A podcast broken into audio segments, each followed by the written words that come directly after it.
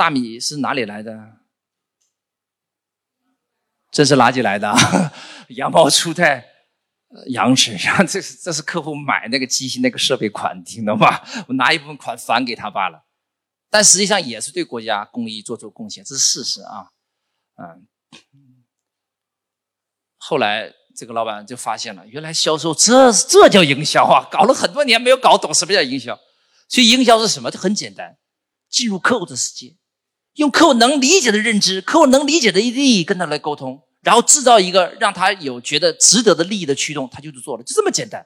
不要谈我这个刀片多么锋利，我这个啊打磨能耐用多少年，我是什么样的金刚外壳，你不要给我讲这个东西，客户根本不听你这一套，听懂了吧？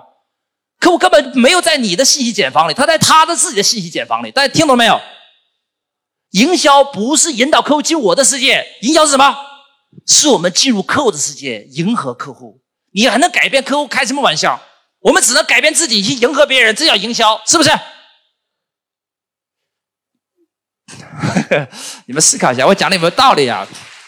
你不要只记我的案例啊！很多学员上课说：“杰老师，你有没有我的行业案例？”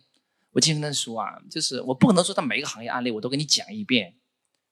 案例是第二位的，第一位的是逻辑。你要记住那个原理，你你要思考这个道理，道理你通了，你可以创造自己行业的案例，啊。关注我，学习更多内容。